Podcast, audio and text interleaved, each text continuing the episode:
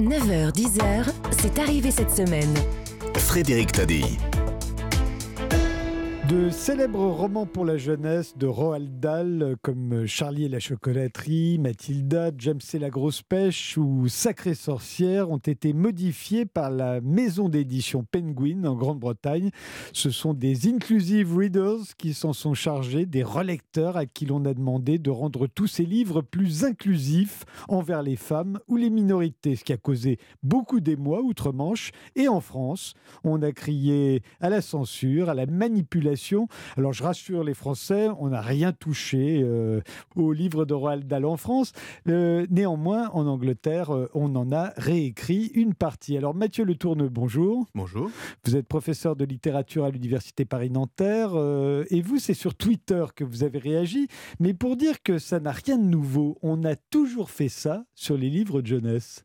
Oui, la littérature pour la jeunesse est une littérature qui dépend toujours du, regard des adultes et de ce que les adultes jugent bon de donner ou non aux enfants. Par définition, euh, la littérature pour la jeunesse s'est prêtée à tout un ensemble de manipulations. On a commencé par réécrire, par exemple. Alors, quelques exemples. Ah, on a commencé par réécrire et par réécrire euh, inlassablement euh, tous, les tous les classiques euh, euh, et, régulièrement euh, les, ouvrages quand on trouvait qu'ils avaient vieilli. Donc le principe de réécriture ou d'adaptation, il est extrêmement présent depuis les contes jusqu'aux adaptations du dernier des Mohicans de Fenimore Cooper ou des grands romans d'aventure adaptés pour la jeunesse, y compris français, comme Les Trois Mousquetaires de Dumas, qu'on a régulièrement adapté dans des versions coupées. Coupées et réécrits, c'est le cas également de Jules Verne. Hein? Ah, Jules Verne, c'est. Alors, Jules Verne, le, travail de réécriture se faisait de son vivant, puisque Pierre Jules Hetzel retravaillait très largement. son éditeur. Voilà, son éditeur euh, retravaillait très, euh,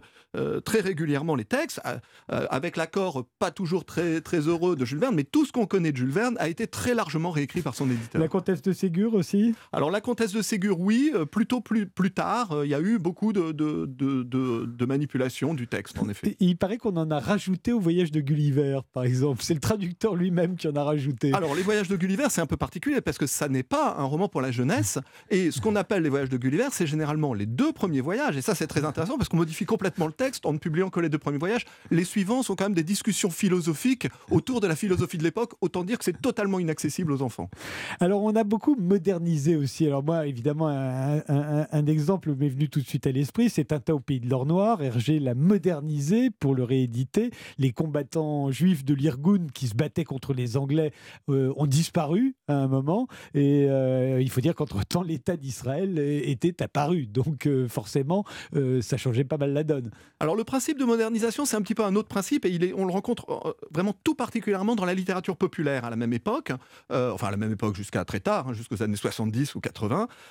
ça consiste à actualiser un texte pour dissimuler le fait qu'il a un petit peu vieilli. Et ça, c'est vraiment une pratique qui n'est plus liée à des questions de morale mais plutôt lié à des questions commerciales. Et il me semble que dans le cas de Roald Dahl, on se retrouve un petit peu entre les deux, parce que euh, comme euh, on a peur de choquer euh, les parents ou les enfants de, notre génération, eh ben pour des raisons qui sont des raisons peut-être de sensibilité, donc on pourrait qualifier de morale, et des, raisons qui sont aussi des, raisons de, fructification d'un catalogue, et eh ben on se situe un petit peu à ces deux niveaux. Et puis alors enfin, il y a la, censure. Et, vous dites, euh, Mathieu Le Tourneux, que la littérature jeunesse, elle est basée sur la censure. En fait, on, parle de littérature jeunesse parce que c'est une littérature qui est censurée. Euh, le petit chaperon rouge a été censuré. On a changé la fin pour que les enfants euh, soient contents que le petit chaperon rouge survive. Alors toute la littérature pour la jeunesse s'invente pour euh, protéger les enfants de la littérature. Il faut bien comprendre que le développement de la littérature pour la jeunesse au 19e siècle repose sur une chose qu'on ne peut plus peut-être comprendre aujourd'hui, c'est que on n'a qu'une terreur, c'est que les enfants lisent trop. Au 19e siècle, on veut protéger les enfants de la lecture. Ça, ça nous paraît un peu bizarre. Exactement comme on veut les protéger aujourd'hui des réseaux sociaux. Voilà, comme où euh, il y a quelques années des mangas, où il y a quelques années plus de la télévision. À chaque, chaque génération, on veut protéger les enfants du média dominant. Au 19e siècle, le média dominant, c'est l'imprimé. Donc on veut protéger les enfants de la lecture. Donc on lance des collections pour la jeunesse qui visent à protéger les enfants, euh, soit en coupant des, parties, soit en, en, fabriquant des textes qui ressemblent, mais qui sont adaptés aux enfants. Mais euh, euh, si, si, on peut dire que la littérature pour la jeunesse est liée à un principe de censure, c'est qu'on interdit des livres euh, lorsqu'on juge qu'ils ne sont pas adaptés à la jeunesse. C'est même une des dernières lois de censure en France, la loi de 1949 sur les publications destinées à la jeunesse, qui existe encore aujourd'hui, qui, est une des seules lois de censure véritable en France, euh, euh, qui, peut vraiment peser et, faire interdire un ouvrage. C'est ce qui fait qu'on a gommé certaines remarques, par exemple, devenues racistes ou stigmatisantes chez Roald Dahl.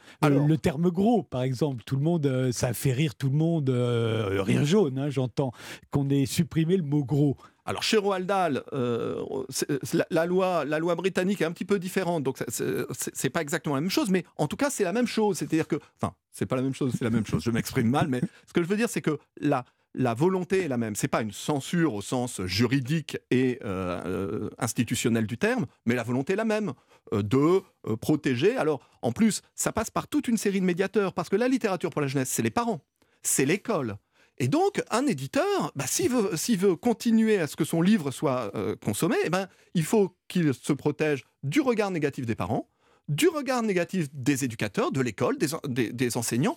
Et toutes ces questions, l'éditeur prend ça en compte.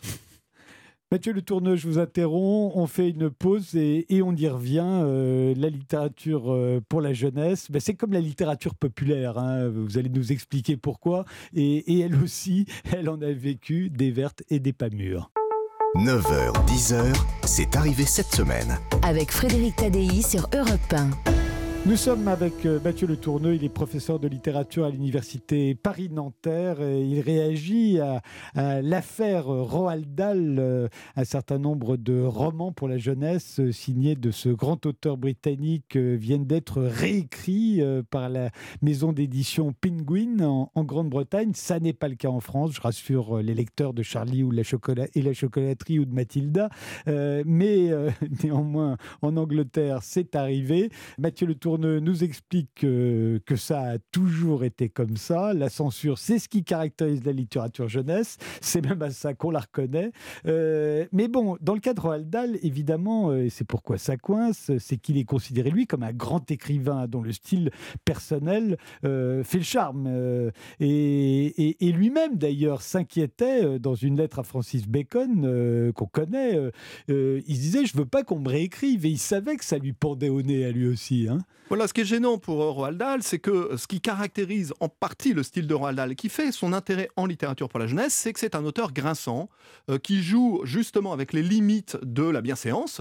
Et donc, si on coupe ce qui caractérise son style, ben, on se retrouve avec un, petit problème. Mais en même temps, Jules Verne, ce qu'il caractérisait, c'était ses descriptions géographiques interminables. Et c'est ça qu'on avait coupé euh, dans les années 60 euh, ou 70. Aujourd'hui, la littérature jeunesse peut être considérée comme de la littérature à part entière. D'ailleurs, des écrivains reconnus font de la littérature pour la jeunesse. Et c'est pareil pour la littérature de science-fiction, pour les polars, pour les romans d'espionnage. Mais ça n'a pas toujours été le cas. Et vous venez de publier avec Loïc Artiaga aux origines de la pop culture, aux éditions de la découverte. et un livre dans lequel on se rend compte que la littérature populaire, au fond, elle a disparu. Euh, euh, et où en tout cas, elle n'est plus considérée comme telle. Euh, la politique des auteurs a fonctionné hein, pour Frédéric Dard ou pour Georges Simenon, qui sont devenus des classiques alors qu'ils sont issus de la littérature populaire. Oui. Aujourd'hui, il y a un certain nombre d'auteurs qui sont, qui, sont devenus littéraires, mais ça ne veut pas dire pour autant que lorsqu'ils écrivaient, eux avaient une attitude de d'auteurs euh, appelant au respect du, texte. Ce qui est très frappant quand on étudie la littérature populaire, c'est qu'on se rend compte que ces manipulations qu'on vient de décrire en littérature pour la jeunesse, on les rencontre partout en littérature populaire. Quand on a travaillé sur les archives, on s'est rendu compte, par exemple, que on faisait du placement de produits en littérature populaire, c'est-à-dire qu'on rajoutait des marques ça et là, et les éditeurs le faisaient derrière le dos des auteurs cela dit, ça ne dérangeait pas les auteurs puisque eux-mêmes faisaient du placement de produits. Euh, chacun y allait un peu pour en mettre dans sa poche. Donc c'est une pratique qu'on rencontre. Quand un texte est trop long, on demande de le couper, ou alors on le fait directement quand on est l'éditeur. Bref, ce type de manipulation, elle tient au fait que jusqu'à il y a peu, euh, on considérait euh, la littérature pour la jeunesse ou la littérature populaire comme quelque chose qui ne méritait pas euh, qu'on conserve l'intégrité du texte.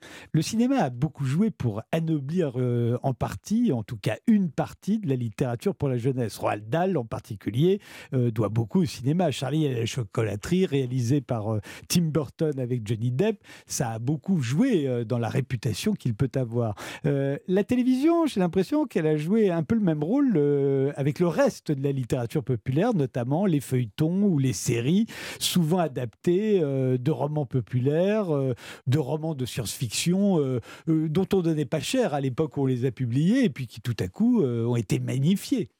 Alors c'est un peu paradoxal parce que oui, ça, permet de valoriser des auteurs, mais très souvent, la sortie d'un film s'accompagne de versions réécrites euh, des romans. on novélise. Voilà, on novélise, mais souvent on novélise une œuvre qui existe déjà sous forme de roman. Ce qui montre bien que c'est n'est pas si simple. Hein. Euh, Fantomas, par exemple, quand Fantomas a été adapté par une belle au cinéma, bah, on a vu sortir des versions de Fantomas qui étaient entièrement réécrites, même pas par Marcel Alain qui était encore en vie, mais par un collaborateur de Marcel Alain. Donc euh, peut-être que ça permet à la canonisation progressive d'un certain nombre d'œuvres, mais au moment de la sortie du film, je ne suis pas sûr que ce soit euh, le, moment où on voit les, versions les plus, euh, respectueuses du texte apparaître en, librairie. Les James Bond de Young Fleming, c'est de la littérature populaire, ça vaut pas grand-chose au départ, euh, d'ailleurs ça marche pas très bien, enfin ça marche assez bien, assez vite quand même, mais, mais c'est surtout au moment où le président des États-Unis, John Kennedy en personne, met dans une liste de ses dix romans préférés, il met à James Bond, c'est là que tout à coup on commence à prendre Ian Fleming au sérieux.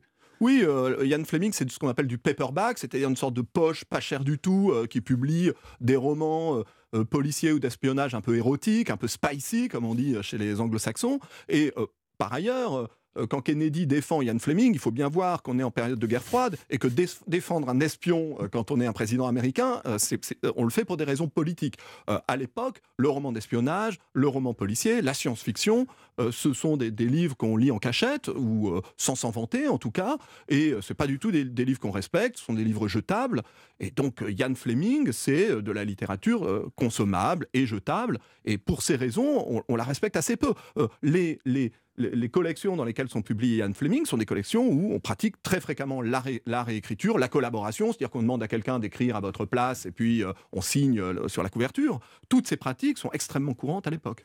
Merci euh, Mathieu Le Tourneux. Je revois la lecture de ce livre, hein, Aux origines de la pop culture. c'est co-signé avec Loïc Artiaga et c'est paru aux éditions de la découverte.